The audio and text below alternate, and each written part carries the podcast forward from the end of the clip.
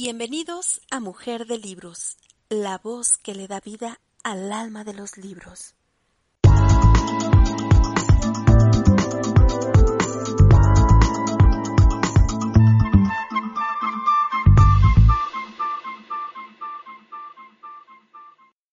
a Café y Libros, cómo suprimir las preocupaciones y disfrutar de la vida. El día de hoy vamos a continuar con la lectura de este maravilloso libro. Em, también Del Carnegie nos ha dado todas las razones habidas y por haber, comprobadas también, eh, por qué la preocupación hace más daño que cualquier otra cuestión en la vida y que hace añicos nuestra salud. Bueno, ya esta última parte, al igual que la lectura del día de ayer, solo trata de casos, eh, de cartas o casos que de personas de cómo se libraron de la preocupación, exponen qué es lo que estaban viviendo y qué fue lo que hicieron para librarse de la preocupación. Así que bueno, vamos a continuar, vamos a darle la bienvenida a César José, bienvenido José, Alfredo, qué gusto Alfredo, y Máxima. Bienvenida Máxima. Hoy empezamos un poquito temprano el, el space, eh, deseando que hoy, justo hoy, concluyamos este libro. Eh, no sé cuánto me vaya a llevar. Estamos en la página 238 de 269, así que vamos a empezar. Siguiente caso. El más duro adversario que tuve fue la preocupación, por Jack Dempsey. Durante mi carrera de boxeador encontré que la preocupación era un adversario casi más duro que los pesos pesados que me enfrentaban. Comprendí que tenía que aprender a no preocuparme, porque de otro modo la preocupación minaría mi vitalidad y comprometería mis triunfos. Y poco a poco me elaboré un sistema. He aquí algunas de las cosas que hice. 1. Para conservar mi coraje en la lisa, me dedicaba palabras de ánimo en plena lucha. Por ejemplo, mientras luchaba con Firpo me decía una y otra vez, nada me detendrá, no sentiré sus golpes, no puede dañarme, continuaré, continuaré atacando, suceda lo que suceda. Estos acertos, estos pensamientos positivos me ayudaron mucho. Ocupaban de tal modo mi espíritu que llegué a no sentir los golpes. Durante mi carrera me han partido los labios, me han cortado los ojos y me han roto las costillas.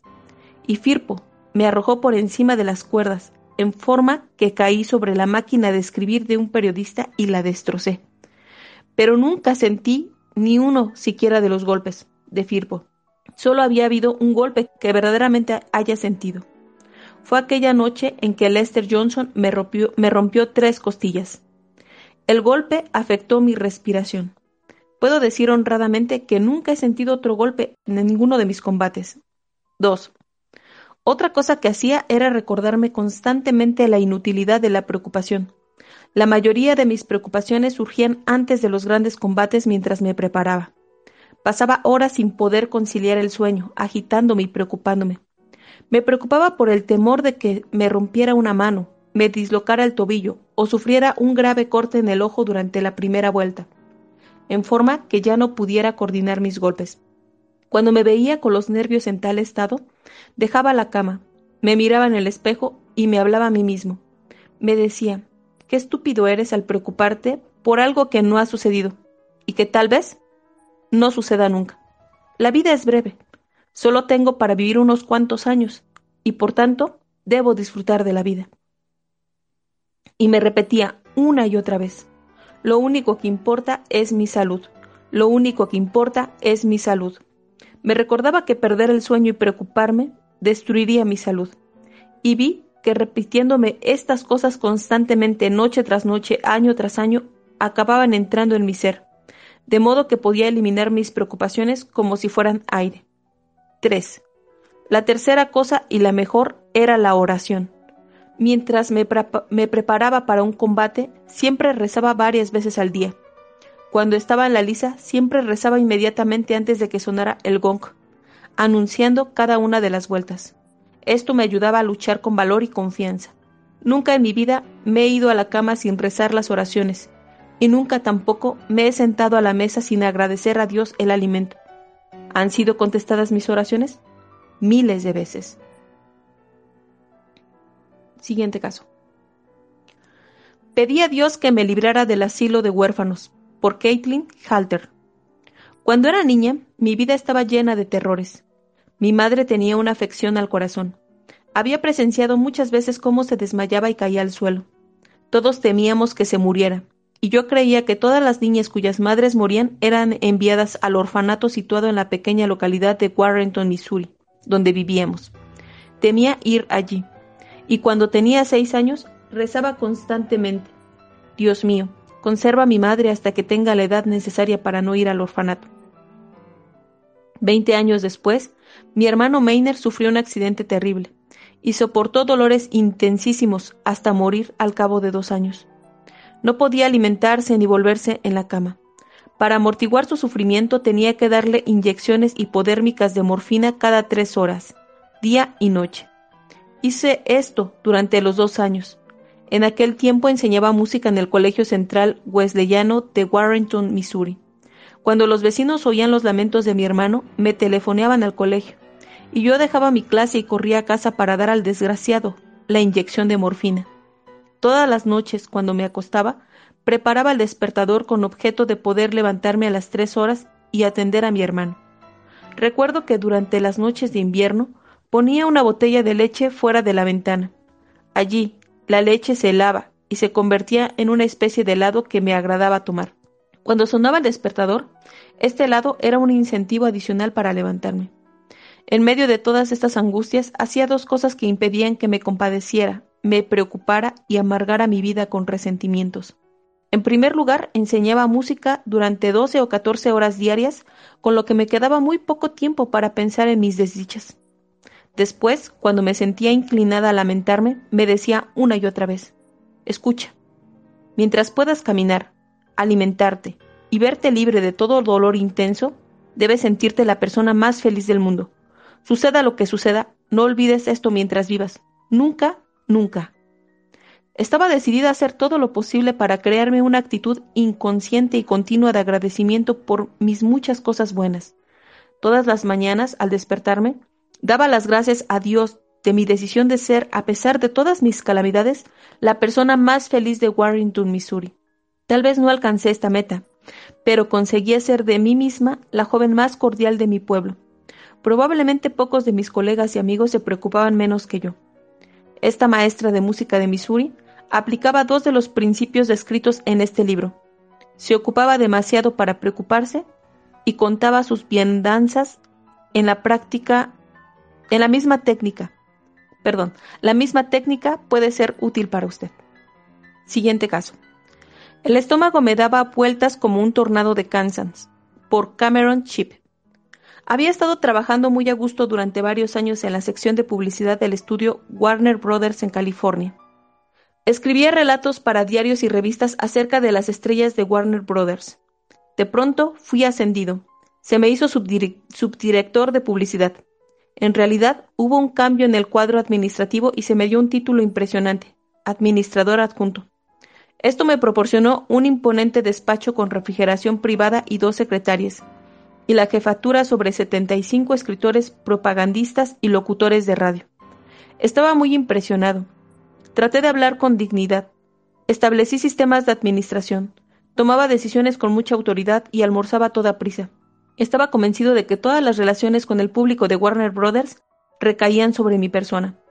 Me dije que las vidas privadas y públicas de personajes tan nombrados como Betty Davis, Olivia de, de Havilland, James Cagney, Edward Robinson, Errol Flynn, Humphrey Bogart, Anne Sheridan, Alexis Smith y Alan Hale estaban completamente en mis manos.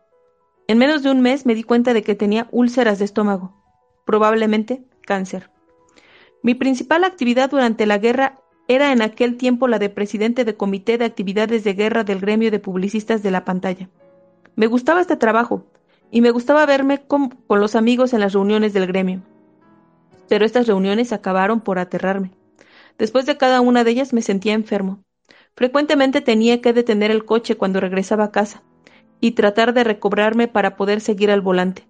Tenía siempre la impresión de que había mil cosas que hacer y muy poco tiempo para hacerlas. Todo era vital, y yo me sentía totalmente impotente. Soy perfectamente sincero. Era la enfermedad más dolorosa de mi vida. Siempre sentía una terrible opresión en el pecho y el vientre. Perdí peso, No podía dormir. El dolor era constante. Entonces, fui a ver a un famoso especialista en enfermedades internas. Me lo había recomendado un agente de publicidad. Me dijo que este médico tenía muchos clientes pertenecientes al gremio. Era un médico que hablaba poco, lo necesario, únicamente para que yo le dijera que me dolía, qué me dolía y cómo me ganaba la vida. Pareció más interesado en mi trabajo que en mis achaques, pero pronto me tranquilizó. Durante dos semanas me sometió a todas las pruebas conocidas. Fui analizado, explorado y radiografiado. Finalmente se me dijo que fuera de nuevo a ver al médico y escuchara su veredicto. Señor Chip, me dijo el doctor, echándose hacia atrás. Lo hemos sometido a todas las pruebas imaginables.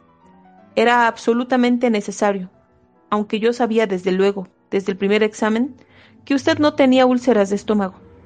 Pero sabía también, porque es usted como es, y trabaja como trabaja, que no me creería si no se lo demostrara. Déjeme, pues, que se lo enseñe. Me mostró las radiografías y los cuadros, y me explicó así el médico y me demostró que no tenía úlceras. Ahora bien, continuó el doctor, esto va a costarle mucho dinero, pero vale la pena. He aquí mi prescripción. No se preocupe. Bien. Me hizo callar con un ademán cuando traté de interrumpirle. Comprendo que usted no puede seguir esta prescripción inmediatamente. Y voy a procurarle una ayuda. Aquí tiene unas píldoras contienen belladona. Tome las que quiera. Cuando se le acaben, vuelva y le daré más. No le harán daño y siempre la aliviarán. Pero recuerde, no las necesita. Todo lo que tiene que hacer es dejar de preocuparse. Si comienza de nuevo a preocuparse, usted tendrá que volver aquí y yo le cobraré otra vez muy subidos honorarios. ¿Qué le parece? Me, agradaría poder decir que la lección surtió efecto aquel mismo día y que dejé enseguida de preocuparme, pero no fue así. Tomé píldoras durante varias semanas. Siempre me sentía, siempre que sentía llegar la depresión, daban resultados. Me sentía mejor enseguida. Pero tenía la impresión de que hacía el tonto tomando aquellas píldoras. Soy físicamente vigoroso. Soy casi tan alto como Abe Lincoln y peso más de 90 kilos. Sin embargo, andaba tomando pildoritas blancas para descansar. Estaba actuando como una mujer histérica. Cuando mis amigos me preguntaban por qué tomaba píldoras, me avergonzaba decir la verdad. Gradualmente comencé a reírme de mí mismo. Me decía, vamos a ver, Cameron Chip, estás procediendo como un perfecto estúpido. Estás dando demasiada importancia a tu persona y tus actividades. Betty Davis, James Cagney y Edward G. Robinson eran mundialmente famosos antes de que tú comenzaras a administrar su publicidad. Si murieras repentinamente esta noche, Warner Brothers y sus estrellas se arreglarían para continuar su trabajo sin ti. Mira a Eisenhower, Marshall MacArthur, Jimmy Doolittle y el almirante King. Están dirigiendo la guerra sin tomar píldoras. Y sin embargo tú no puedes actuar de presidente del Comité de Actividades de Guerra, del gremio de publicistas de la pantalla, sin tomar unas píldoras que libren a tu estómago de retorcerse como un torbellino de Kansas. Comencé a tomar a pecho el prescindir de las píldoras. Poco después tiré las píldoras a la basura y tomé la costumbre de llegar a casa poco antes de cenar, a fin de echar un sueñecito. Gradualmente mi vida volvió a la normalidad. Desde entonces no he vuelto a ver a ese médico. Pero le debo mucho, mucho más de lo que me parecieron a la sazón unos subidos honorarios. Me enseñó a reírme de mí mismo, pero creo que su mayor habilidad consistió en no reírse de mí y decirme que yo no tenía ningún motivo de preocupación. Me tomó en serio. No quise que yo hiciera el ridículo. Me dio una salida con aquella cajita de píldoras. Pero sabía entonces, también como yo lo sé ahora, que mi cura no estaba en aquellas pildoritas, sino en el cambio de mi actitud mental.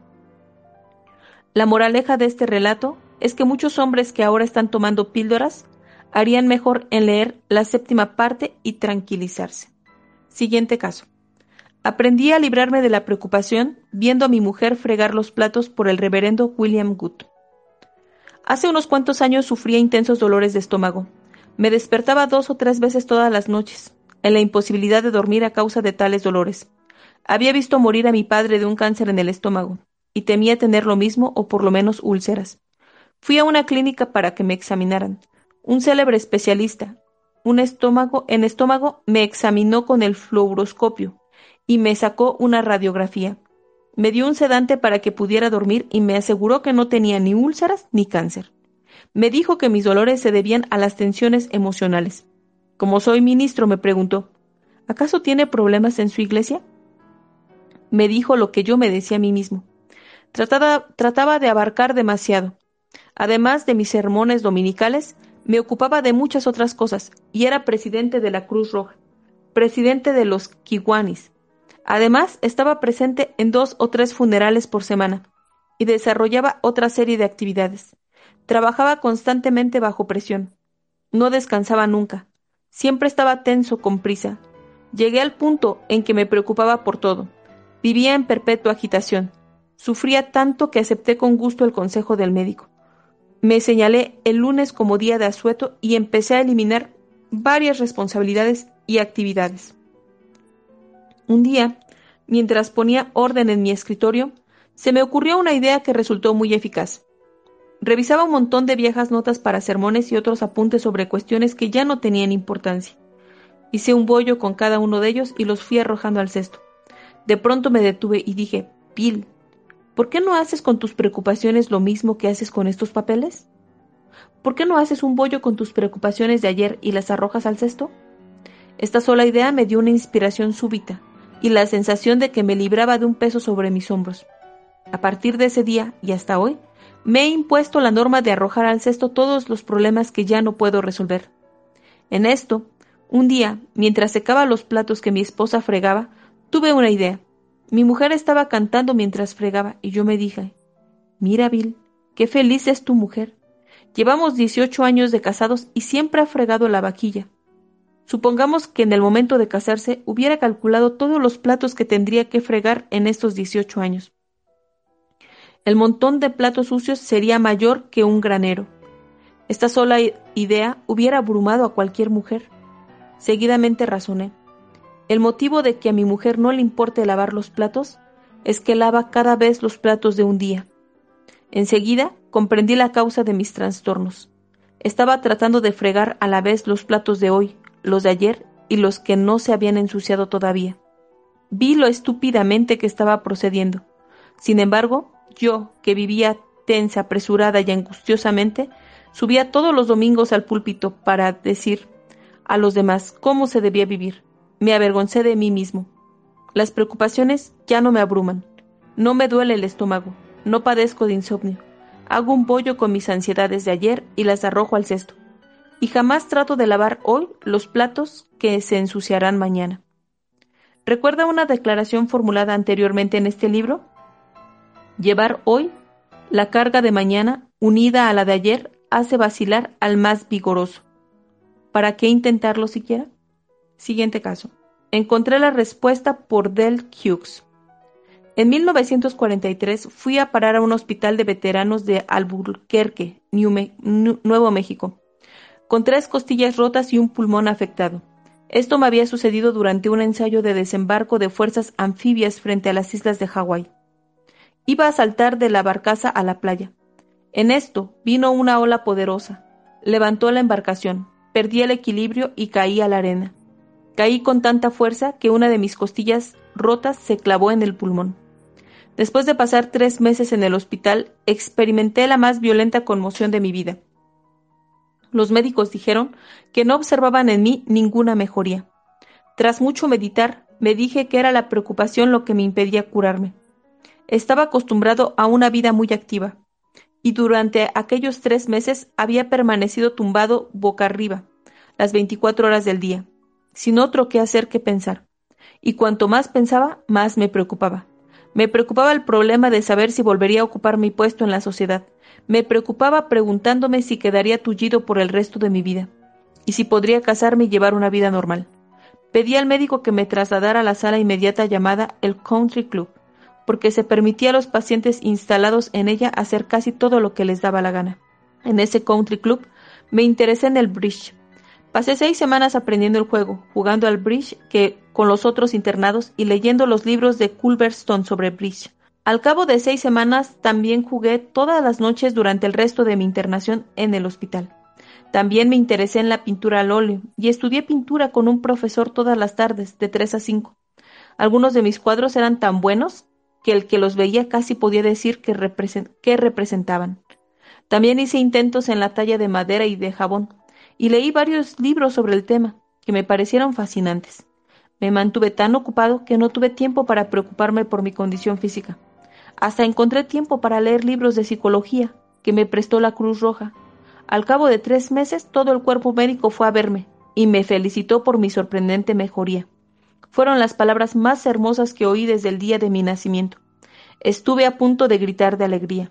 Lo que quiero señalar es esto. Cuando no tenía nada que hacer, me echaba de espaldas y me preocupaba por mi futuro, sin, sin registrar la menor mejoría. Me envenenaba el cuerpo con preocupaciones. Hasta las costillas rotas se negaban a sanar. Pero en cuanto me distraje jugando al bridge, pintando cuadros al óleo y tallando madera, los doctores se asombraron ante mi sorprendente mejoría. Ahora llevo una vida normal y sana, y mis pulmones son tan buenos como los de ustedes. ¿Recuerdan lo que dijo Bernard Shaw? El secreto de ser desdichado radica en tener tiempo libre para pensar si se es feliz o no. mantengámonos activos y ocupados. Siguiente caso. El tiempo resuelve muchas cosas. Por Lowe's T. Montan Jr. La preocupación me hizo perder diez años de mi vida. Esos diez años debieron ser los más plenos y fructíferos en la vida de un joven, los transcurridos entre los dieciocho y los veintiocho años de edad. Ahora comprendo que fui el único culpable de haber perdido esos años. Me preocupaba por todo, por mi trabajo, por mi salud, por mi familia, por mi sensación de inferioridad. Estaba tan asustado que muchas veces cruzaba la calle para evitar un encuentro con alguien a quien conocía. Cuando divisaba a un amigo en la calle solía fingir que no había reparado en él, porque temía que me tratara con desdén. Me atemorizaba tal punto hablar con extraños, o siquiera estar ante ellos, que en el lapso de dos semanas perdí la oportunidad de encontrar tres empleos, simplemente porque no tenía el valor de explicar a esos posibles empleadores todo lo que yo era capaz de hacer. De pronto, un día, hace ocho años dominé la preocupación en una tarde. Y desde entonces, muy pocas veces me he preocupado. Esa tarde estaba en la oficina de un hombre cuyos problemas eran mucho mayores que los míos y sin embargo era una de las personas más animosas que he conocido. En 1929 había reunido una fortuna y había perdido hasta el último centavo. En 1933 había rehecho su fortuna para volver a perderla. En 1939 perdió una vez más una tercera fortuna. En plena bancarrota lo acosaban enemigos y acreedores preocupaciones que habrían abrumado a algunos hombres y los habrían llevado al suicidio. Resbalaban sobre él como el agua sobre las plumas de un pato. Sentado en su oficina aquella tarde, hace ocho años, lo envidiaba y hubiera dado lo imposible por ser como él. Mientras conversábamos, me tendió una carta que había recibido esa mañana y me dijo, lea esto. Era una carta enfurecida que hacía las preguntas más desagradables de haber recibido yo mismo esa carta, me habría hundido en un pozo. Bill, dije, ¿cómo responderá a esa carta? Le diré un secreto, respondió Bill. La próxima vez que algo lo preocupe, tome un lápiz y una hoja de papel. Siéntese y escriba con detalle cuál es la causa de la preocupación. Después ponga ese papel en el último cajón a la derecha de su escritorio. Espere un par de semanas antes de volver a tomarlo. Si al releerlo sigue preocupándole el motivo que escribió, Ponga de nuevo el papel en el último cajón a la derecha de su escritorio. Déjelo allí otras dos semanas. Allí estará seguro, nada podrá pasarle. Pero en el interim muchas cosas podrán pasarle al problema que le preocupaba a usted. He descubierto que si soy capaz de tener paciencia, la preocupación que me desespera se desinflará como un globo pinchado. El consejo me causó honda impresión. Lo he seguido durante años con el resultado de que ahora casi nada me preocupa. El tiempo resuelve muchas cosas. El tiempo también puede resolver lo que hoy le preocupa. Siguiente caso. Se me dijo que no intentara hablar ni siquiera mover un dedo. Por Joseph Ryan. Hace varios años fui testigo en un asunto judicial, y esto me causó mucha tensión y graves preocupaciones. Terminado el juicio, volví a casa por tren y tuve un brusco y violento colapso, un ataque al corazón. Apenas podía respirar. Cuando llegué a casa, el médico me dio una inyección. No estaba en la cama. No había podido ir más allá del banco de la sala. Cuando recobré el sentido, vi que el cura de la parroquia me estaba ya dando la absolución. Vi el aturdimiento y la pena en los rostros de los míos. Comprendí que se consideraba llegada mi última hora. Después, me enteré de que el médico había preparado a mi esposa para el caso. Estimado probablemente, estimado probable, de que yo no duraría más de treinta minutos. Mi corazón estaba tan débil que se me advirtió que no debía hablar ni siquiera mover un dedo. Nunca he sido un santo, pero he aprendido una cosa, no discutir con Dios. Cerré mis ojos y dije, hágase tu voluntad. Si ha de ser ahora, hágase tu voluntad. Tan pronto como acepté esta idea, sentí un gran alivio. Mi terror desapareció y me pregunté qué era lo peor que podía sucederme. Bien, lo peor parecía ser el posible retorno de las convulsiones con los terribles dolores que las acompañaban. Después todo, habría acabado. Iría a reunirme con mi hacedor y pronto descansaría en paz. Yacía tendido en aquel banco y esperé una hora. Pero los dolores no volvieron Finalmente comencé a preguntarme qué haría con mi vida si no me muriera. Decidí que no regatearía esfuerzo para recobrar mi salud. Dejaría de agobiarme con tensiones y preocupaciones y recuperaría mis fuerzas. Esto sucedió hace cuatro años. He recuperado mis fuerzas hasta el punto de que el mismo médico está asombrado de la mejoría que revelan mis cardiogramas. Ya no me preocupo por nada. Tengo un nuevo interés en la vida. Pero puedo decir honradamente que si no hubiese encarado lo peor, mi muerte inminente, y tratando después de mejorar las cosas, no estaría hoy aquí probablemente, si no hubiese aceptado lo peor. Creo, creo que hubiera muerto, víctima de mi propio pánico. El señor Ryan vive hoy porque utilizó el principio descrito en la fórmula mágica, encarar lo peor que puede suceder. Siguiente caso. Soy un gran despreocupado por Ordway Ted. La preocupación es un hábito, un hábito del que me deshice hace tiempo. Creo que mi hábito de no preocuparme es debido en gran parte a tres cosas. Primera, estoy demasiado ocupado para incurrir en ansiedades autodestructoras. Tengo tres actividades principales, cada una de las cuales basta para ocupar todo mi tiempo. Doy conferencias a grandes grupos de la Universidad de Columbia. Soy presidente de la Junta de Educación Superior de la ciudad de New York. Tengo también a mi cargo la sección económica y social de la casa editora Harper ⁇ Brothers. Las insistentes demandas de estas tres ocupaciones no me dejan tiempo para preocuparme. Segunda, soy un gran despreocupado. Cuando paso de una tarea a otra, expulso todas las ideas referentes a los problemas que anteriormente me han ocupado. Encuentro que pasar de una actividad a otra estimula y descansa, despeja la cabeza. Tercera, he tenido que disciplinarme para expulsar de mi espíritu todos los problemas cuando cierro mi mesa de trabajo. Siempre son problemas continuos.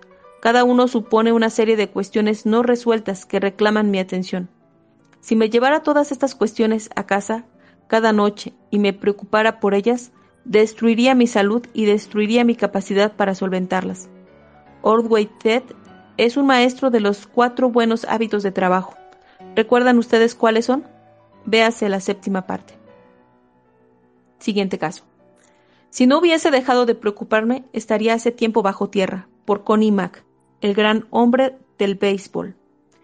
He actuado en el béisbol profesional durante más de 63 años. Cuando comencé no percibía remuneración alguna. Jugábamos en baldíos tropezando con latas y colleras desechadas. Cuando terminaba el partido pasábamos el sombrero. Lo, que recogíamos era muy poca cosa para mí, especialmente porque era el principal sostén de mi madre viuda y de mis hermanos menores. A veces el equipo tenía que improvisarse la comida para ir tirando. Tenía muchos motivos para preocuparme. Soy el único preparador de béisbol que haya terminado en último lugar durante siete años consecutivos. Soy el único preparador que haya perdido 800 partidos en ocho años. Después de una serie de derrotas, solía preocuparme hasta el punto de no poder comer ni dormir apenas. Pero dejé de preocuparme hace 25 años. y creo honradamente que si no hubiese dejado de preocuparme, entonces estaría bajo tierra hace mucho tiempo. Cuando vuelvo la vista hacia mi larga vida, nací cuando Lincoln era presidente. Deduzco que me libré de la preocupación haciendo estas cosas. 1. Vi lo inútil que era preocuparse. Vi que esto no me llevaba a parte alguna y amenazaba con destruir mi carrera. 2. Vi que iba a perder mi salud. 3. Me dediqué con tanto afán a proyectar y preparar el triunfo en los partidos futuros que no tenía tiempo para preocuparme por los partidos que ya se habían perdido. 4. Finalmente adopté la norma de no llamar nunca la atención a un jugador por sus faltas, hasta transcurridas 24 horas de la terminación del partido. Como no tenía la seguridad de dominarme y de dominar mi lengua inmediatamente después de una derrota, nunca me veía con los jugadores sin dejar pasar el tiempo necesario para serenarme. No discutía con los jugadores hasta el día siguiente del desgraciado encuentro. Para entonces me había serenado. Los errores no parecían tan grandes y podía hablar con calma, lo que impedía que mis muchachos se enfadaran y trataran de defenderse. 5. Traté de alentar a los jugadores con alabanzas en lugar de desanimarlos con reprimendas. Procuré siempre tener una palabra amable para todos. 6. Vi que me preocupaba más cuando estaba cansado. Por lo tanto, estaba diez horas en la cama todas las noches y echaba una siestecita todas las tardes. Hasta una siestecita de cinco minutos ayuda mucho. 7. Creo que me he librado de las preocupaciones y prolongado mi vida manteniéndome en actividad. Tengo 85 años, pero no me retiraré hasta que comience a repetir las mismas cosas una y otra vez. Cuando pase esto comprenderé que me estoy haciendo viejo. Connie Mack nunca ha leído un libro sobre cómo suprimir la preocupación, pero se ha fabricado sus propias normas. ¿Por qué no relaciona usted las reglas que le han sido útiles en el pasado, consignándolas aquí por escrito? Y bueno, aquí pone una lista con el nombre de procedimientos que me han sido útiles en la lucha contra la preocupación. Y bueno, la invitación es que mm, ustedes coloquen en una hoja o en un cuaderno donde gusten una lista de lo que les funcionó en el pasado acerca de la preocupación y, eh, tener unas sus propias normas, al igual que, este caso. Siguiente eh, caso. Me libré de úlceras estomacales y de preocupaciones cambiando de trabajo y de actitud mental por Arden W. Sharp, Green Bay, Wisconsin. Hace cinco años estaba preocupado, deprimido y enfermo. Los médicos decían que tenía úlceras estomacales. Me, me ordenaron un régimen. Bebí leche y comí huevos hasta que el solo verlos me repugnó. Pero no mejoré. Un día leí un artículo sobre el cáncer. Imaginé que tenía todos los síntomas. Entonces no estaba preocupado. Estaba aterrorizado. Desde luego, esto hizo que mis úlceras se convirtieran en una hoguera. El golpe de gracia llegó cuando el ejército me rechazó por considerarme físicamente incapaz, a los 24 años. Todo indicaba que era una ruina física, cuando debía estar en plena posesión de mis facultades físicas. Ya no tenía salida. No veía un solo rayo de esperanza. Desesperado, traté de analizar cómo había llegado a tan terrible condición. Poco a poco, la verdad empezó a surgir en mí. Dos años antes había trabajado feliz y lleno de energía como viajante de comercio, pero la escasez durante la guerra me había obligado a renunciar a ese trabajo, y me había empleado en una fábrica. Despreciaba ese nuevo trabajo, y para empeorar las cosas, estaba relacionado con un grupo de hombres que eran los pensadores más negativos que, había, que haya tenido la desdicha de conocer nunca. Absolutamente amargados. Nada les parecía bien. Se lo pasaban maldiciendo el trabajo, el salario, las horas y al patrón. Comprendí que de manera inconsciente yo había absorbido su resentimiento. Lentamente empecé a advertir que mis úlceras quizá provinieran de mis propios pensamientos negativos y de mi amargura. Entonces resolví volver al mundo que me gustaba, el de la venta, y a reunirme con personas capaces de pensamientos y actitudes constructivas. Esta decisión probablemente me salvó la vida. Con todo entusiasmo busqué amigos y compañeros de tareas que fueran pensadores progresistas, hombres felices, optimistas, libres de preocupaciones y de úlceras. No bien cambié de actitud, cambié de estómago. No tardé en descubrir que podemos recibir buena salud, felicidad y éxito de los demás, así como podemos recibir preocupaciones, amargura y fracaso. Esta es la lección más importante que he aprendido. Debí aprenderla hace años. Había oído hablar de ella y había leído muchas veces consejos en esta línea, pero tenía que aprender por cuenta propia. Ahora comprendo qué quiso decir Jesús cuando afirmó, el hombre es tal como piensa en su corazón. Siguiente caso. Ahora busco la luz verde por Joseph M. Cotter. Desde mi niñez y a lo largo de mi juventud y mi vida de adulto, he sido un profesional de la preocupación. Mis preocupaciones eran muchas y variadas. Algunas eran reales, la mayoría eran imaginarias. En raras ocasiones me encontraba sin nada de qué preocuparme. Entonces me preocupaba el temor de haber olvidado algo importante. Al fin, hace dos años, inicié un nuevo modo de vida. Implicaba un autoanálisis de mis defectos y mis pocas virtudes, un inventario moral exhaustivo y valiente de mí mismo.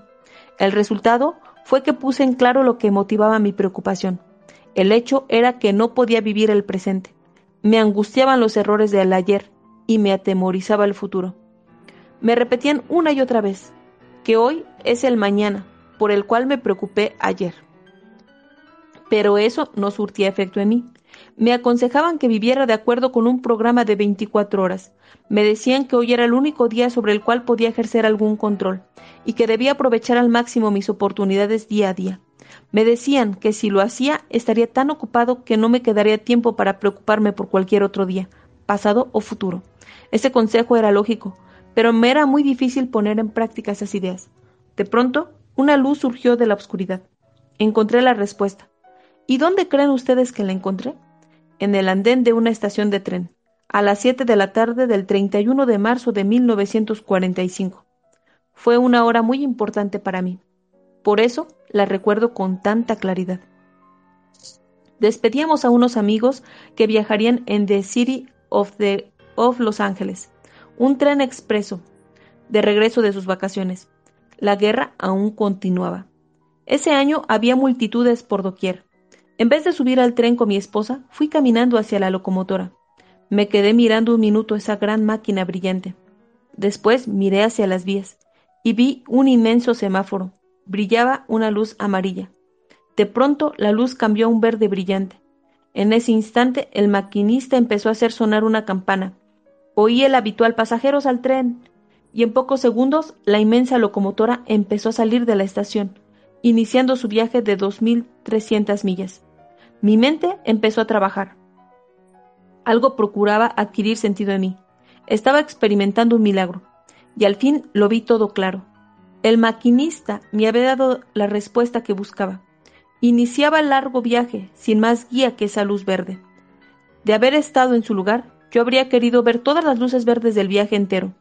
Imposible, desde luego. Pero eso era exactamente lo que trataba de hacer con mi propia vida. Permanecer inmóvil en la estación, sin ir a ninguna parte, porque me angustiaba por saber lo que me aguardaba en el camino. Mis pensamientos seguían fluyendo. Ese maquinista no tenía por qué preocuparse por los problemas que pudieran surgir millas, millas adelante. Quizá hubiera algunas paradas, algunas demoras, pero ¿no estaban para eso los sistemas de señales? Luces amarillas, reducir la velocidad y no impacientarse. Luces rojas, serio peligro, detenerse. Eso es lo que daba seguridad a los viajes en tren, un buen sistema de señales. Me pregunté, ¿por qué no disponía de un buen sistema de señales para mi vida? ¿Dónde encontrarlo? Y bien, si Dios había creado la luz verde, ¿por qué no pedírselo a Él mismo? Así fue como rezando todas las mañanas obtuve mi luz verde para cada día. De cuando en cuando me llegaron luces amarillas que disminuyeron mi marcha, y a veces luces rojas que me detuvieron antes del desastre. No más preocupaciones para mí desde aquel día, hace dos años cuando hice el descubrimiento. Durante estos dos años, más de 700 luces verdes han brillado para mí. Y el viaje por la vida es tanto más fácil cuando no existe la preocupación, en cuanto a la luz que brillará después de la verde.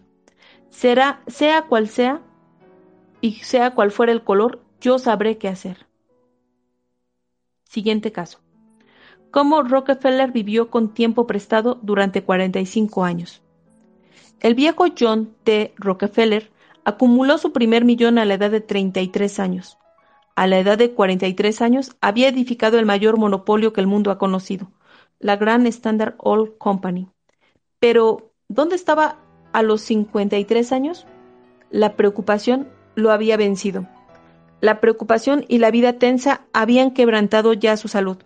A los 53 años parecía una momia, según dice John K. Winkler, uno de sus biógrafos. A los 53 años, Rockefeller fue atacado por desconcertantes enfermedades del aparato digestivo que lo dejaron sin cabello, sin pestañas y sin más pelos que un leve indicio de cejas. Tan grave era su estado que hubo un tiempo en que su único alimento era leche humano, dice Winkler. Según los médicos padecía alopecia, una forma de calvicie que tiene frecuentemente un origen puramente nervioso. El aspecto de Rockefeller era tan impresionante con aquel desnudo cráneo que el hombre tenía que utilizar permanentemente un gorro. Posteriormente se hizo fabricar unas pelucas a 500 dólares la pieza, y las utilizó durante el resto de su vida. Rockefeller tuvo en un principio una constitución de hierro, criado en el campo. Era de anchos hombros, de porte erecto y de andar brioso y ágil. Sin embargo, a los 53 años, cuando la mayoría de los hombres están en lo mejor de la vida, sus hombros se habían hundido y arrastraba los pies al caminar. Ahora era el hombre más rico del mundo, pero tenía que someterse a un régimen alimentario que un mendigo hubiera desdeñado. Sus ingresos eran de un millón de dólares semanales, pero bastaban probablemente dos dólares semanales para pagar todo lo que podía comer. Leche acidulada y unas cuantas galletas eran todo lo que los médicos le permitían.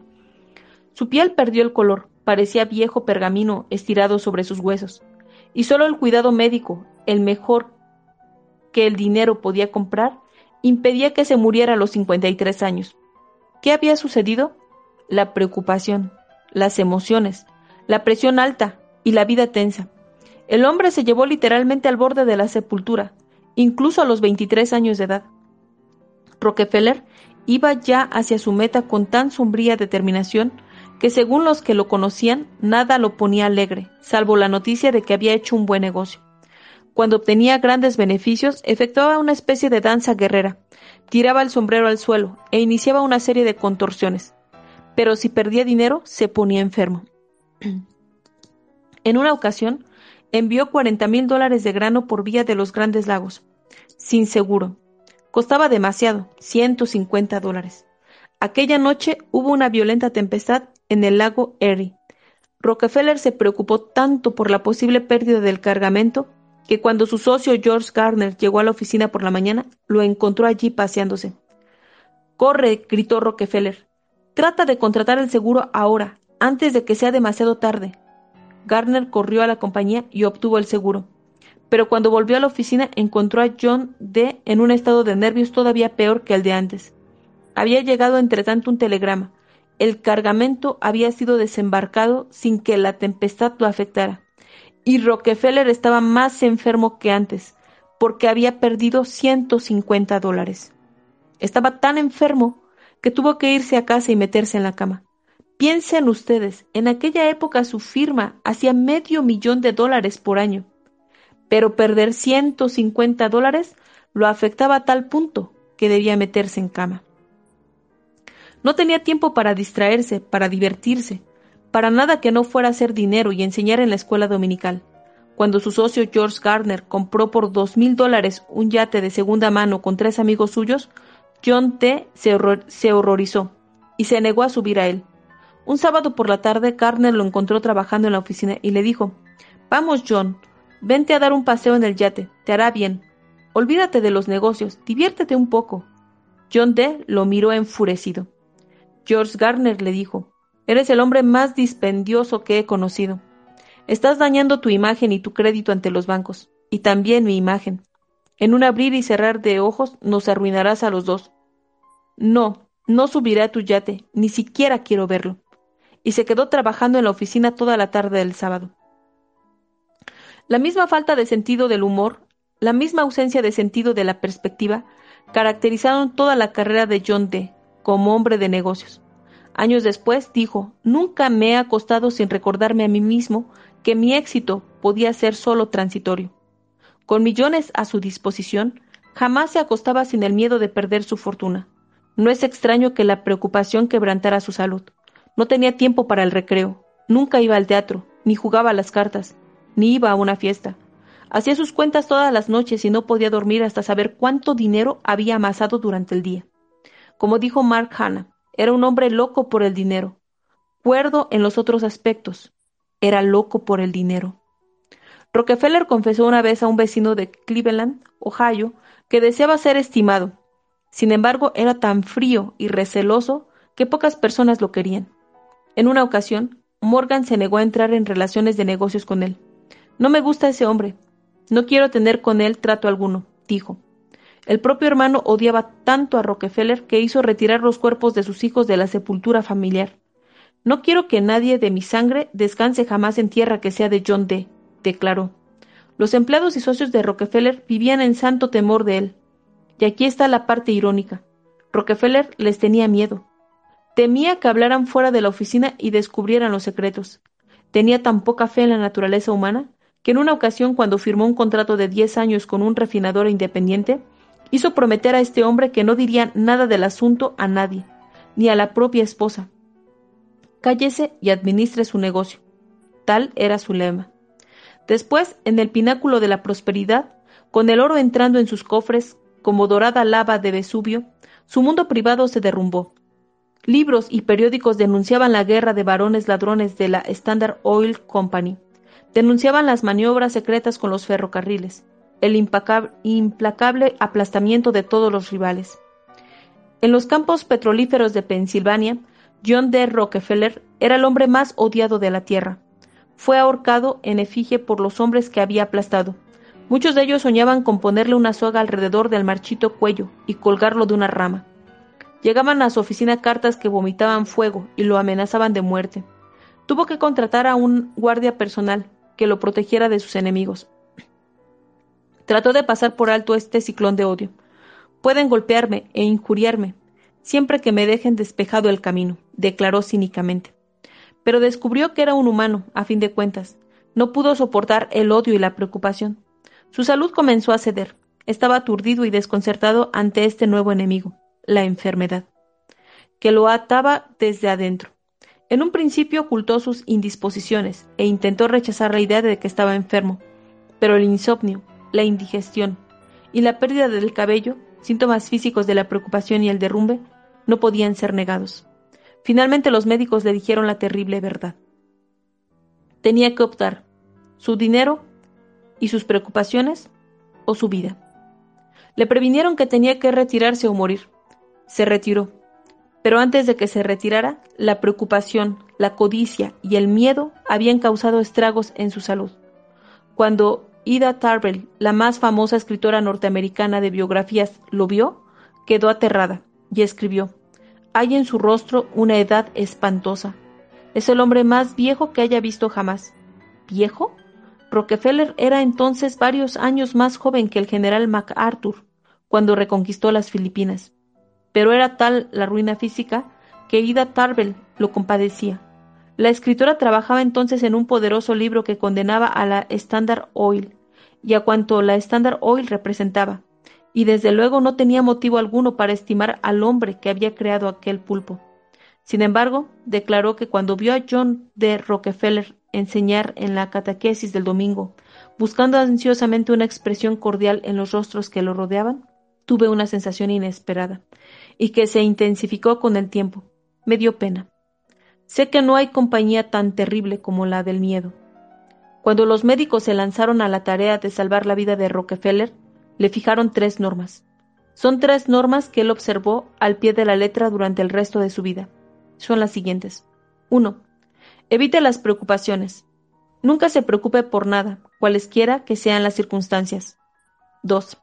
Descanse y haga muchos ejercicios moderados al aire libre. 3. Vigile su régimen de alimentación. Deje siempre de comer cuando todavía sienta cierto apetito. John D. Rockefeller se atuvo a estas normas y es probable que salvara así su vida. Se retiró. Aprendió a jugar al golf. Trabajaba en el jardín. Hablaba con los vecinos. Jugaba diversos juegos. Cantaba. Pero hizo algo más también, dice Winkler. Durante los días de tortura y las noches de insomnio tuvo tiempo para reflexionar. Comenzó a pensar en los demás. Dejó finalmente de pensar en cuánto dinero podía conseguir y comenzó a preguntarse cuánta felicidad humana podría comprarse con ese dinero. En pocas palabras, Rockefeller comenzó ahora a regalar sus millones. En un principio la cosa no fue fácil. Cuando ofreció dinero para una iglesia, los pulpitos de todo el país clamaron que era aquel un dinero manchado. Pero continuó dando. Se enteró de que un modesto colegio de las orillas del lago Michigan iba a cerrarse a causa de una hipoteca. Acudió al rescate, vertió millones en el colegio y edificó así la ahora mundialmente famosa Universidad de Chicago. Trató de ayudar a los negros. Dio dinero a universidades negras como el Tuskegee College, donde hacían falta fondos para continuar los trabajos de George Washington Carver. Ayudó a combatir la lombriz intestinal. Cuando el doctor Charles W. Stiles, la autoridad de esta materia, dijo, 50 centavos de medicinas curarían a un hombre de esta enfermedad, que causa estragos en el sur. ¿Pero quién daría los 50 centavos? Fue Rockefeller quien los dio. Gastó millones en combatir la lombriz intestinal y libró al sur de esta terrible plaga y fue todavía más allá. Estableció una gran fundación internacional, la Fundación Rockefeller, destinada a combatir la enfermedad y la ignorancia en todo el mundo. Habló con emoción de esto, porque quizá deba mi vida a la Fundación Rockefeller. Recuerdo muy bien que cuando estaba en, en China en 1932, el cólera hacía estragos en Pekín. Los campesinos chinos morían como moscas y en medio de todo ese horror pudimos acudir al Centro Médico Rockefeller para que nos vacunaran contra la epidemia. Tanto los chinos como los extranjeros podían acudir allí. Entonces comprendí por primera vez qué hacían por el mundo los millones de Rockefeller. En la historia entera no existe nada que se parezca siquiera remotamente a la Fundación Rockefeller. Es algo único. Rockefeller sabía que en el mundo entero hay hombres con grandes miras que inician nobles movimientos se emprenden investigaciones, se fundan colegios, los médicos luchan para combatir una enfermedad, pero con harta frecuencia toda esa tarea se interrumpe por falta de fondos. John D. resolvió ayudar a esos pioneros de la humanidad, no apoderarse de ellos, pero sí darles dinero y ayudarlos a que se ayudaran a sí mismos. Hoy, ustedes y yo podemos agradecer a John D. Rockefeller por los milagros de la penicilina y por muchos otros descubrimientos que su dinero ayudó a financiar. Pueden, pueden ustedes dar gracias por el hecho de que sus hijos ya no corren el riesgo de morir de meningitis, enfermedad que solía matar a cuatro de cada cinco, y pueden darle las gracias por los avances que hemos hecho en la materia y la tuberculosis, la gripe asiática y la difteria, y muchas otras enfermedades que aún hoy azotan al mundo. ¿Y qué decir del mismo Rockefeller? Cuando regaló su dinero, ¿conquistó la paz interior? Sí, quedó satisfecho al fin. Alian Nevis declaró, si las gentes creen que después de 1900 continúa preocupándose por los ataques contra la Standard Oil, están completamente equivocadas. Rockefeller era feliz. Había cambiado tan completamente que no se preocupaba en absoluto.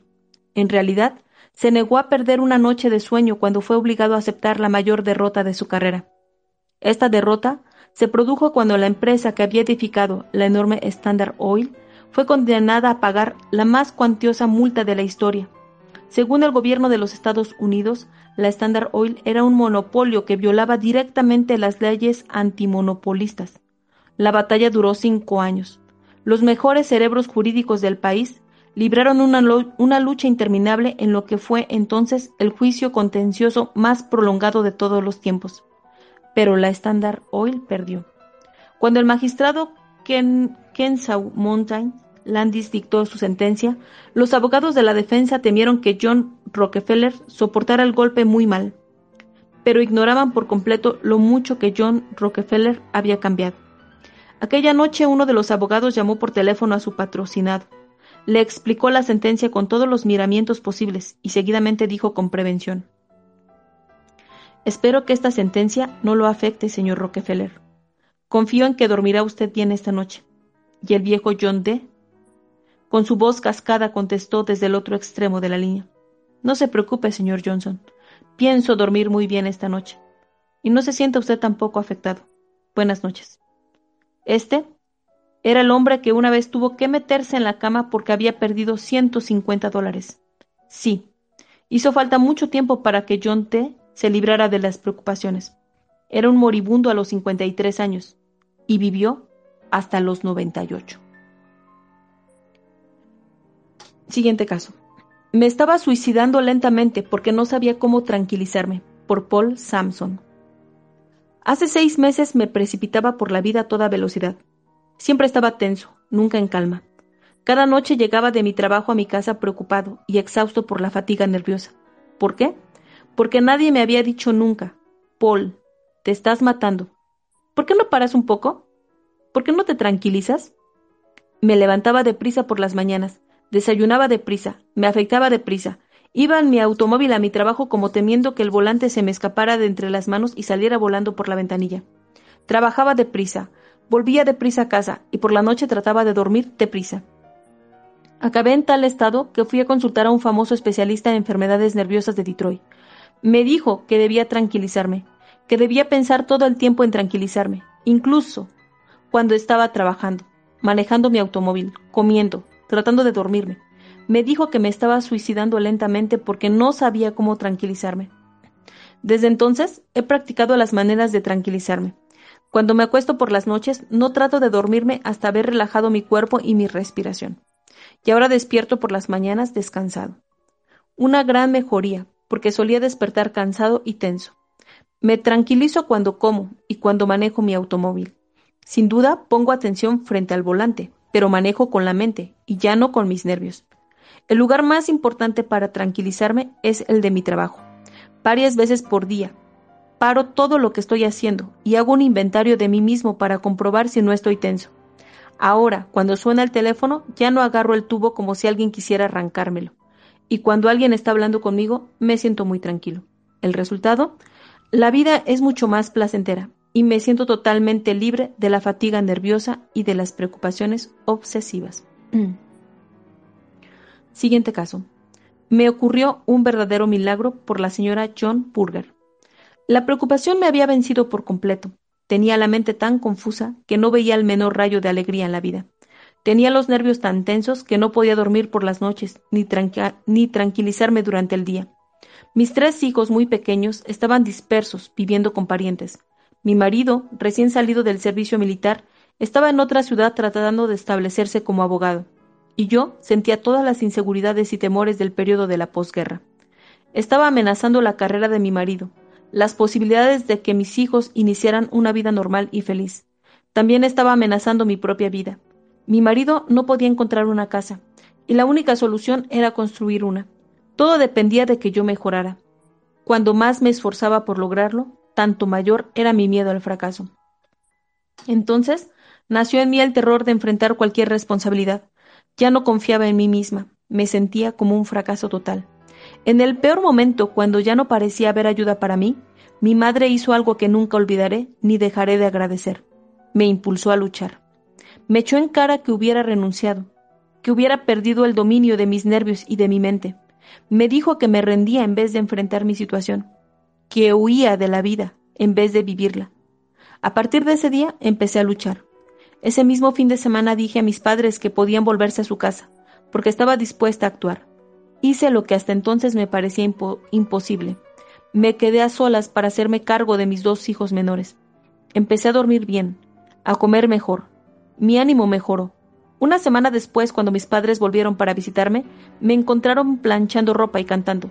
Tenía una sensación de bienestar porque había empezado a librar una batalla y estaba ganando. Nunca olvidaré esa lección.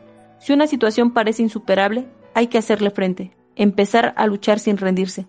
A partir de entonces me esforcé por trabajar, por perderme en mi trabajo. Por fin reuní a todos mis hijos y me instalé con mi marido en nuestro nuevo hogar.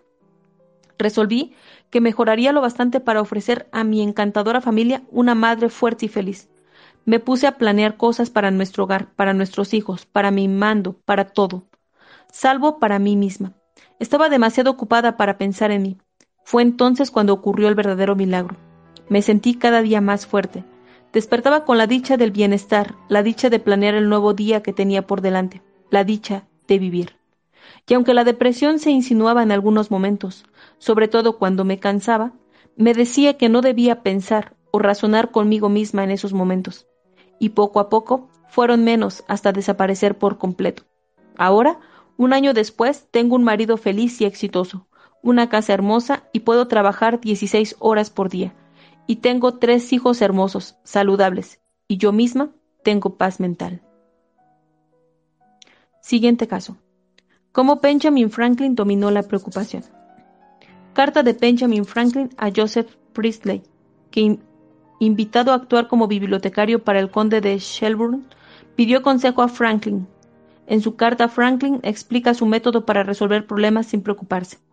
Londres, 19 de septiembre de 1772. Estimado señor, ante un asunto de tan grande importancia, acerca del cual me solicitáis consejo, no puedo, por falta de suficientes elementos de juicio. Aconsejaros que resolver, que si os place os diré cómo.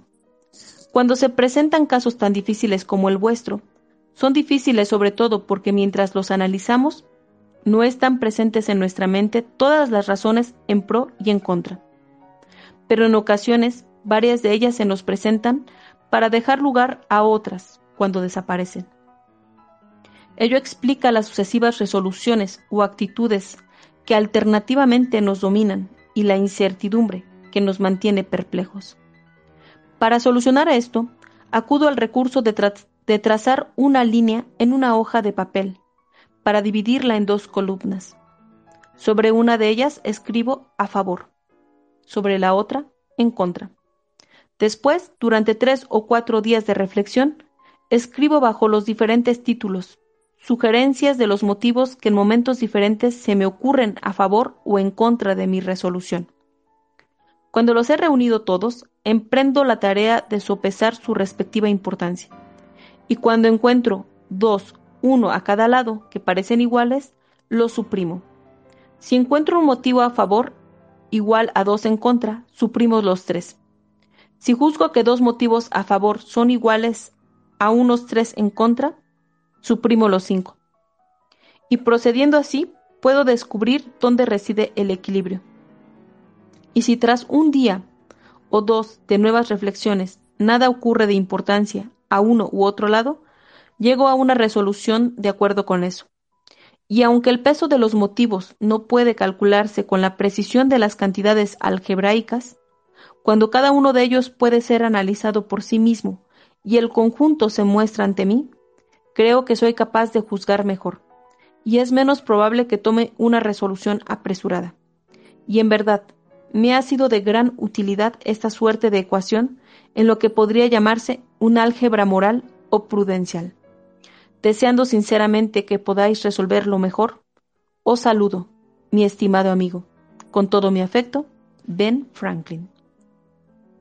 Siguiente caso, y al parecer el último. Estaba tan preocupada que no probé bocado durante 18 días por Catherine Holcomb Farmer. Hace tres meses estaba tan preocupada que no dormí durante cuatro días y cuatro noches.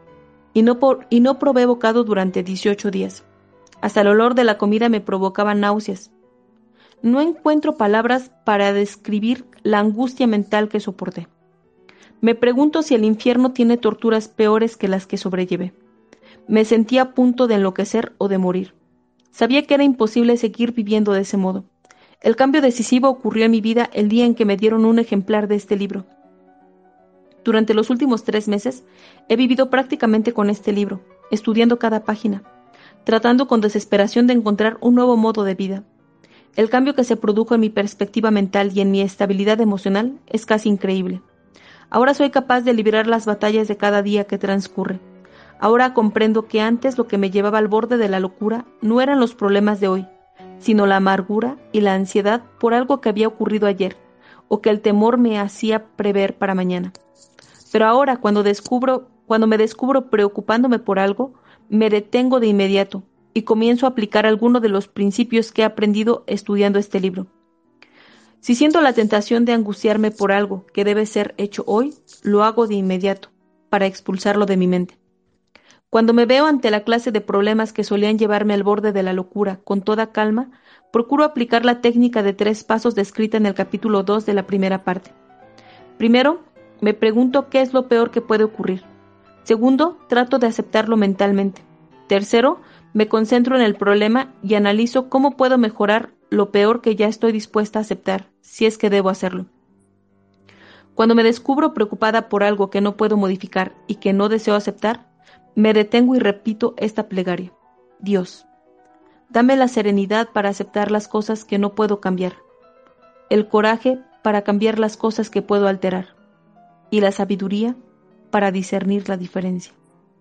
Desde que leí este libro tengo la genuina experiencia de un nuevo y glorioso modo de vida. Ya no permito que la ansiedad destruya mi salud y mi felicidad. Duermo nueve horas por noche. Disfruto de la comida. Se ha levantado el velo que me cubría los ojos. Ahora puedo ver la belleza del mundo que me rodea y gozar de ella. Doy gracias a Dios por la vida y por el privilegio de vivir en un mundo tan maravilloso. Le sugiero que también usted lea este libro, que se lo lleve a la cama, que subraye las partes relacionadas con sus problemas. Estúdielo, úselo, pues este no es un libro de lectura, en el sentido corriente. Está escrito como un libro de guía hacia un nuevo modo de vida. Listo. Muchas gracias por estar aquí. Esta fue la lectura del libro Cómo suprimir las preocupaciones y disfrutar de la vida. Muchísimas gracias a todos por estar acá. Eh, Nofler, qué gusto saludarte. Pablo, Trifecta, Máxima, Alfredo, Wolfpack también, José, Leo, Fátima, María HT, Chucho, Omita, Maki, Guadalupe, Has, Has eh, Tunsei. Muchas gracias por unirse a esta última sesión de lectura. Eh, de cómo suprimir las preocupaciones y disfrutar de la vida de Del Carnegie. Y bueno, pues espero que se queden con la última parte también, de que este libro no es un simple libro de lectura, como lo hemos estado mencionando en cada, en cada sesión de lectura. Esta es la sesión de lectura número 12. Eso quiere decir que demoramos 12 horas en leer este libro, pero lo leímos eh, de manera continua. La invitación es también que ustedes puedan eh, tener este libro, eh, si es que pueden, em, que lo lean con calma, que, como dicen, eh, repasar si algún capítulo les llama la atención, pues procurar poner en práctica los consejos que hay en ese libro. Em, bueno, para las personas que estuvieron de este lado desde el principio y para las personas que no, pues bueno, queda grabado y este, estos audios los voy a descargar y los voy a compartir el canal de YouTube de Mujer de Libros, que lo pueden encontrar como youtube.com diagonal Mujer de Libros. Em, les agradezco muchísimo por estos 12 días de compañía, porque ustedes estuvieron a la escucha, a la escucha activa de esta lectura. De verdad que les agradezco y que se den, les agradezco por la oportunidad que se dan de tener prácticos consejos en su vida. Eh, por acá me escribió Chica Irmiux. Es muy interesante lo que lee la coordinadora. Que tengan un agradable sábado. Bendiciones a todos y gracias por estar escuchando espacio. Eso es lo que comentó um, Chica Irmiux en los comentarios. Eh, si alguien tiene, eh, quiere comentar algo, puede solicitar el micro eh, y si bueno, también aquí quiero darle las gracias a César por haber estado de co-host, por haber estado todo este tiempo aquí cuidando el espacio, porque de verdad em, yo abro el espacio y me pierdo en la lectura. No, no me es posible ver el, la pantalla o me concentro en la lectura, que de por sí de pronto tengo errorcitos, o me concentro en, en la pantalla de teléfono. No, es, es imposible realmente. Así que mm, muchísimas gracias César por estar aquí de co-host. Y bueno, si alguien quiere comentar algo, eh, también eh, sugerencia, ¿verdad? Em, pero bueno, no es una obligación. Pero si pueden recomendar a alguien lecturas o si les gustó este libro y de pronto ven a alguien, no sé, preocupado, angustiado, con ansiedad, eh, recomiéndale este libro. Cómo suprimir las preocupaciones y disfrutar la vida de Del Carnegie. Creo que no está de más. Siempre eh, dar por ahí una, eh, pues eh, ustedes ya conocieron. Adelante, César. Ay, perdón. Oye, no, primero que nada agradecerte por esta hora eh, de lectura que nos compartes, como siempre. Es súper nutritivo este espacio. Yo tengo hartas reflexiones ahí por, eh, gracias a este libro, muy interesante. Pasaba a saludar también, subía más que nada a saludar, a Nofler, qué bueno verte acá, Trifecta, Wolfpack, Eh, Alfredo también, que siempre nos acompaña. Bueno, a todos, en realidad, a todos los que están presentes, igual agradecerles que se tomen un tiempito para, para esto tan, eh, tan positivo. Bueno, eh, el libro más bueno, me gustó mucho. La verdad es que haber concluido este libro eh, me hizo reflexionar harto. Todos los capítulos son súper interesantes, la experiencia de cada uno, cada técnica que enseña de alguna manera para evadir la preocupación, la importancia que esta tiene dentro de nuestra vida y los efectos que puede tener, ¿verdad? O sea, uno de repente no toma conciencia sobre esas cosas tan... Eh, uno las deja pasar, como que no, la, no, las ve, no se preocupa de la preocupación en realidad, y está ahí tan latente, ¿verdad? Entonces, eh, es un excelente libro para poder estar eh, con esa salud mental y esa, mm, esa salud del alma, física también que se tra todo todo está conectado al final así que eh, estar de alguna manera en acción como indica el libro eh, creando eh, no estar enfocando la energía en, en, situaciones en las cuales había justo leído por ahí un un mensajito eso como un cartelito que decía las preocupaciones son como salir con paraguas cuando no está lloviendo como no tiene sentido es como por creer que puede llover y, y la verdad es que es, algo así, no, no tiene, eh, es un peso más que nos llevamos y podríamos, claro, mejorar nuestra calidad de vida tomando en cuenta eh, muchas de las indicaciones que habla el libro. Así que, no, buenísimo, gracias por eso. Otra, eh, otra enseñanza nos llevamos y, nada, gracias por tu tiempo, Pati, por, por esta lectura. Gracias a todos los que están presentes, un abrazo, que tengan una hermosa tarde. Gracias, César.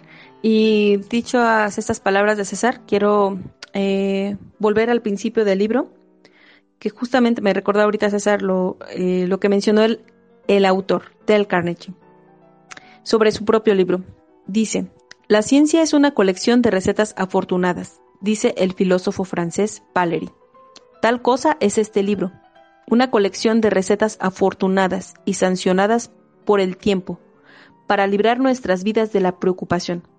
Sin embargo, permítaseme una advertencia. No ha de encontrar en él nada nuevo, sino muchas cosas que generalmente no se aplican. Y si vamos a esto, ni usted ni yo necesitamos que nos digan nada nuevo. Sabemos lo bastante para llevar unas vidas perfectas. Todos hemos leído la regla áurea y el sermón de la montaña. Nuestro punto flaco no es la ignorancia, sino la inacción. La finalidad de este libro es reafirmar, ilustrar, estilizar, acondicionar y glorificar una serie de antiguas y básicas verdades. Y al mismo tiempo, darle a usted un golpe en la espinilla e inducirlo a hacer algo para aplicarlas. Usted no ha tomado este libro para enterarse de cómo fue escrito. Usted quiere acción. Muy bien, vamos a ello lea la primera parte y la parte 2 de este libro. Y si no siente para entonces que ha adquirido un poder nuevo y una nueva inspiración para vencer a la preocupación y disfrutar de la vida, tire el libro al cajón de la basura. Este no es para usted. Del Carnegie. Así que bueno, me hizo recordar ahorita César eso. Adelante César. Disculpa, ¿este libro es de 1700 algo así era? Buena pregunta. Permíteme, te doy el dato. No me acuerdo la fecha de ese libro, pero es súper antiguo. Y bueno, a pesar de la fecha del tiempo en que se escribió, hoy está súper latente el tema. O sea, hoy más que nada, con todas las cosas que están sucediendo, eh, la información en la televisión siempre nos, mantiene como preocupados por algo, todo. Y, claro, viene súper... Eh, es atemporal el, libro, de alguna manera. Es un libro que, que trasciende el tiempo porque se, está para toda la época en realidad. Es, una, es un sentimiento de la preocupación que está latente siempre y cada vez se, se ve mayor gracias a la red, eh, también las redes sociales, la, eh, la misma televisión, la, la, forma de comunicación que tenemos, también donde vemos muchas más cosas que están pasando en el mundo que antes no teníamos la oportunidad. Entonces nos llenamos de eso y claro, las preocupaciones empiezan a crecer. Así que claro, sería como temprano. ¿De cuándo? Ya, te tengo el dato. Eh, bueno, les tengo el dato a todos. Este libro, su publicación original fue en 1948. Han pasado... Ay, perdón, 1948. 1970 te voy a preguntar. 1948 fue la publicación original de este libro, o sea que han pasado, estamos en el 2022, han pasado 74 años.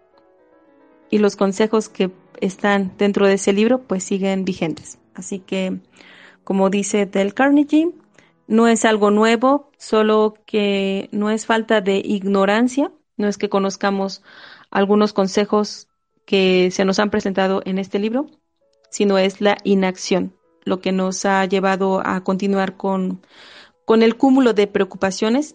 Y bueno, a lo largo del libro ustedes estuvieron escuchando todo lo que ocasionan las preocupaciones y, y, bueno, espero que les haya gustado. Si alguien más tiene algo que comentar, eh, es bienvenido a, a, pedir el micro. Y si no, pues les comento, pues vamos cerrando el space. Y um, espero poderles compartir este libro en la página de eh, www.mujerdelibros.com y eh, y para que lo puedan tener. Por acá está Alfredo. Alfredo, qué gusto. Eh, nunca te hemos escuchado. Bienvenido.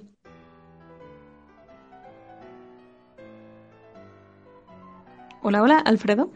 Bueno, bueno, ¿sí me escucha? Sí, te escuchamos. Bienvenido, Alfredo. Qué gusto escucharte. Uh, muy buenas tardes a todos. Una, más que nada quiero agradecer por el tiempo que nos brindas o nos brindan es, la verdad, esta hora de lectura es muy, muy, muy padre. Y sí, la verdad el libro está muy interesante y también quiero felicitarlos por su nuevo libro que, que esperemos pronto ya salga a la, a la venta y desearles lo, lo, mejor. Y en este libro digo que terminamos de, escuchar, de leer, la verdad sí me, me trae buenos este, recuerdos porque igual pasé una, una situación difícil y me identifico con él. La verdad sí es algo muy padre que gracias a Dios pues ahorita ya estoy mucho mejor y a reforzar siempre la, la lectura. Bonito fin de semana para todos.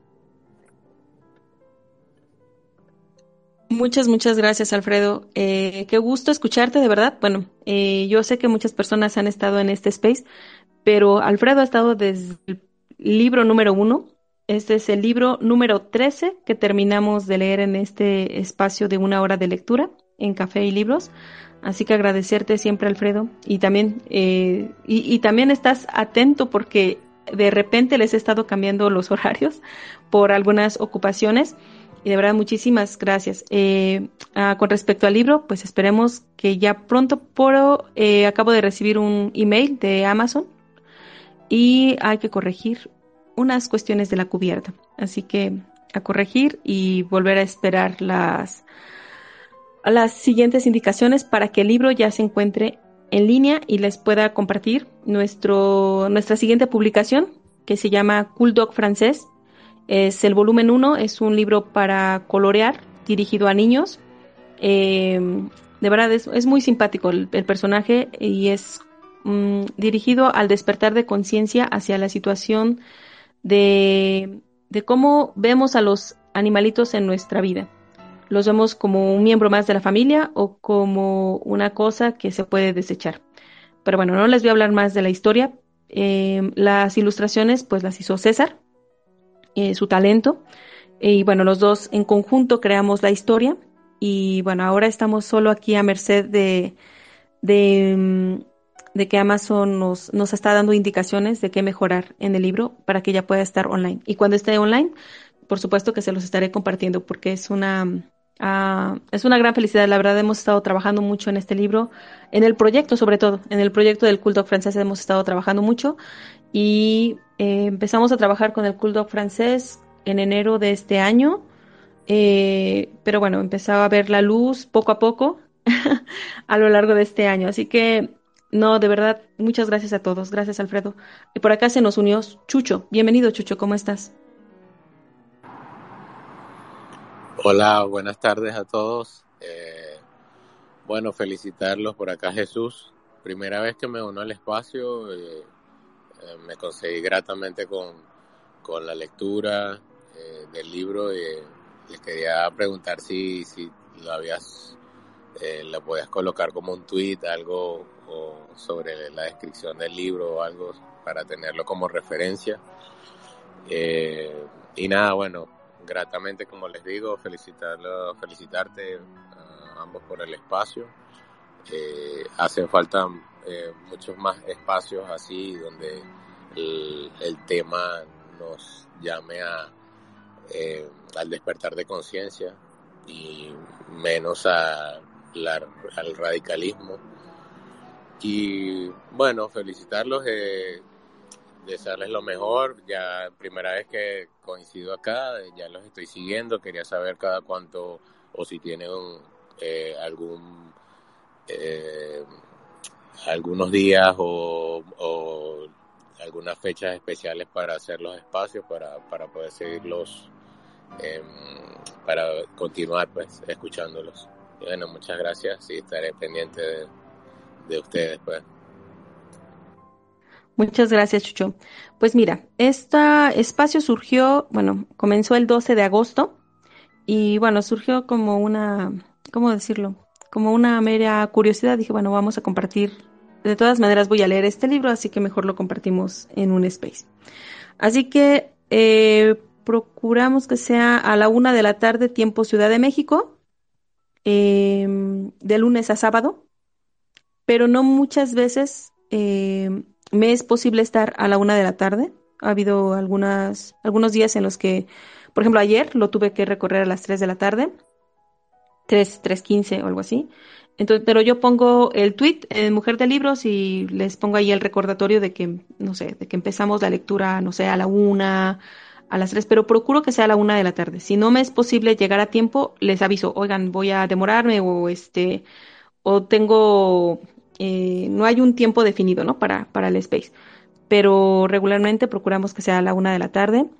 Y eh, te comento, llevamos 13 libros leídos en una hora de lectura en este space, lo cual pues la verdad que me causa mucha satisfacción porque es una manera de que, o sea, cuando uno lee y uno trata de promover la lectura, uno dice, no, es que mira los libros y y tú dices, ay, este libro está muy grande o está muy gordito, o sea, me va a llevar mucho tiempo, ¿no? Qué flojera, ¿no? Pero en este espacio, en una sola hora de lectura, hemos visto todos los que nos hemos unido llevamos 13 libros. Este libro, el de cómo suprimir las preocupaciones y disfrutar de la vida, nos llevó 12 horas. Así que si hacen sus cuentas, o sea, es una hora de lectura, 12 días, no, no es, creo que no representan nada en tiempo con respecto a todos los beneficios que nos puede traer poner en práctica los consejos que tiene este libro. Y así, todos los libros, ¿no? Así que, Chucho, pues esos serían los, los días. Adelante, César. De hecho, pasamos más tiempo preocupándonos que leyendo a veces. Oye, quería saludar aquí a Chucho y Alfredo. Un gusto saludarlos y, y nada, agradecido por porque están acá compartiendo. A la una de la tarde, bueno, siempre se trata de estar aquí a, esa hora, a las 13 horas. Pero como estamos con tantos proyectos con Patricia, en realidad esto bueno va saliendo de a poco, sino eh, entre tantos proyectos que tenemos eh, planeados para, para seguir avanzando, se genera como un cuello botella, ¿verdad? Pues somos los dos que estamos ahí eh, poniendo todo el, el, empeño, pero de a poco van saliendo más cosas. Eh, hasta el momento estamos súper contentos por, por este nuevo libro, como había comentado Alfredo, gracias por eso. Y, sí, ojalá que les guste, ojalá que que los chicos lo disfruten, es un cuento para colorear en realidad, no es como un libro solamente con ilustraciones, sino que viene una historia, tiene eh, tiene algo, hay una historia detrás, una enseñanza y todo, ¿verdad? Como abriendo un poquito la conciencia también con el medio ambiente y con cosas así, con esos temas relacionados. Eh, fue muy entretenido, muy es muy divertido eh, trabajar en los proyectos, por eso muchas veces con la Pati no tenemos tiempo para preocuparnos porque la verdad es que no no da para eso, simplemente hay que seguir adelante. Eh, y es tan nutritivo también, uno de repente no, no se da ni cuenta y pasáis de largo y la noche no dormí, no, uno no duerme, pero por la, por la emoción de lo que está haciendo, no porque esté uno a presión, ¿verdad? Y eso es la diferencia.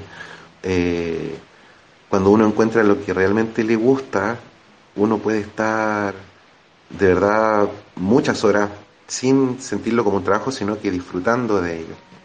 Pero claro, también uno tiene que preocuparse de uno, o sea, esa es una buena preocupación eh, de, sentirse bien también, o sea, es importante para poder seguir eh, creando y teniendo la mente para la creatividad, es necesario descansar. Por mucha gana de repente que uno tenga, el cuerpo de repente no da y hay que decirle ya, ya basta. Pero bueno, este, este nuevo lanzamiento, este nuevo librito va con todo ese cariño, con toda esa, con todos esos trasnoches pero con, con mucho amor, con mucho cariño para, para compartir.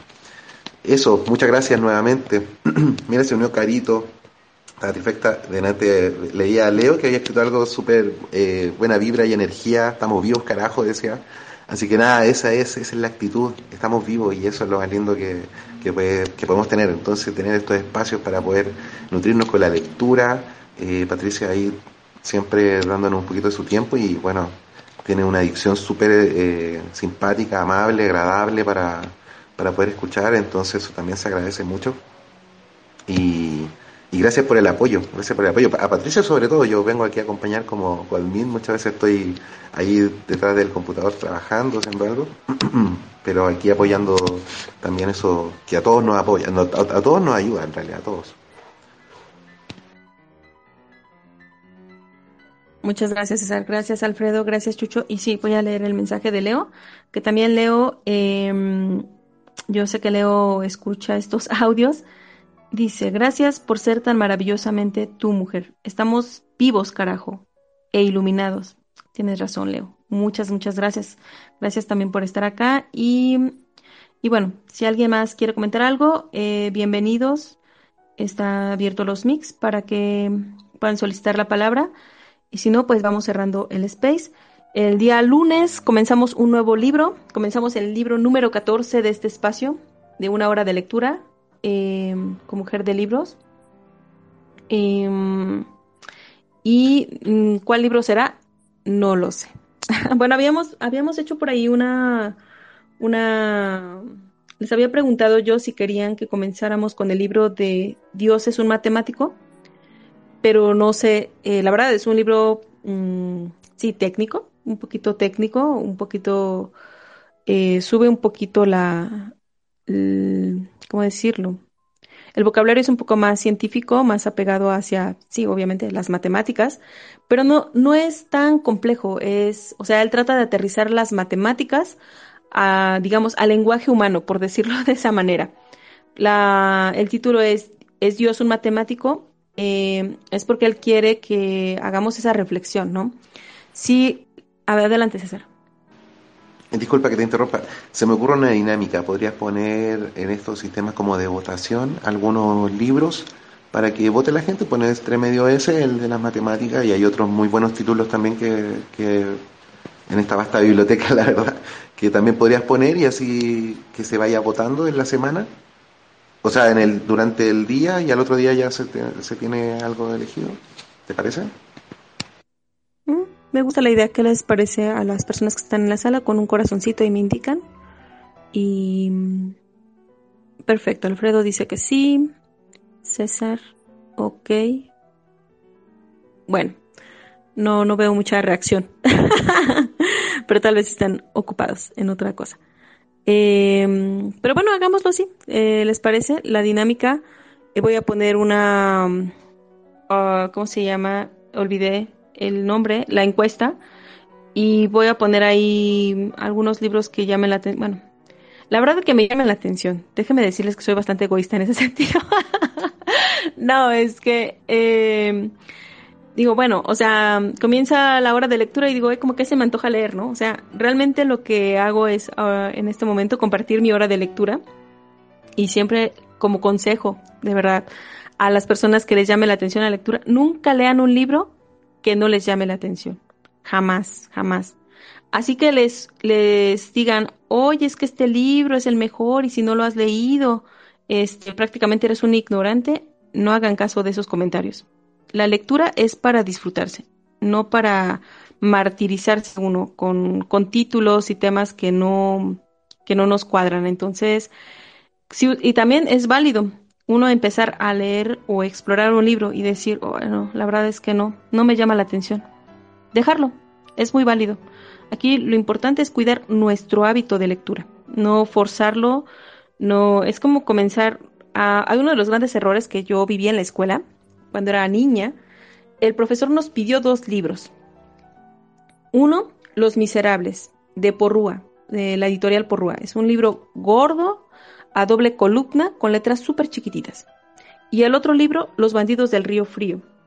Y íbamos en sexto de primaria, tenía creo que 10 años, 11 años, la verdad no me acuerdo. Y lo que hacía el profesor era quería impulsarnos al, al hábito de lectura. ¿Qué hacía? Decía, saquen su libro de, por ejemplo, Los Miserables, página 115. Lean.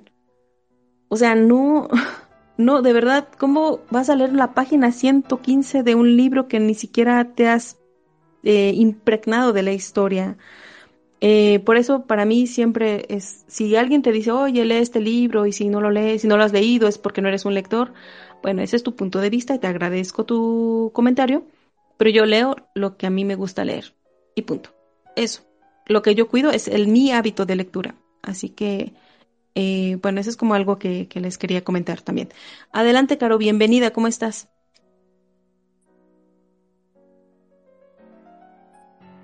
Hola, hola, Caro.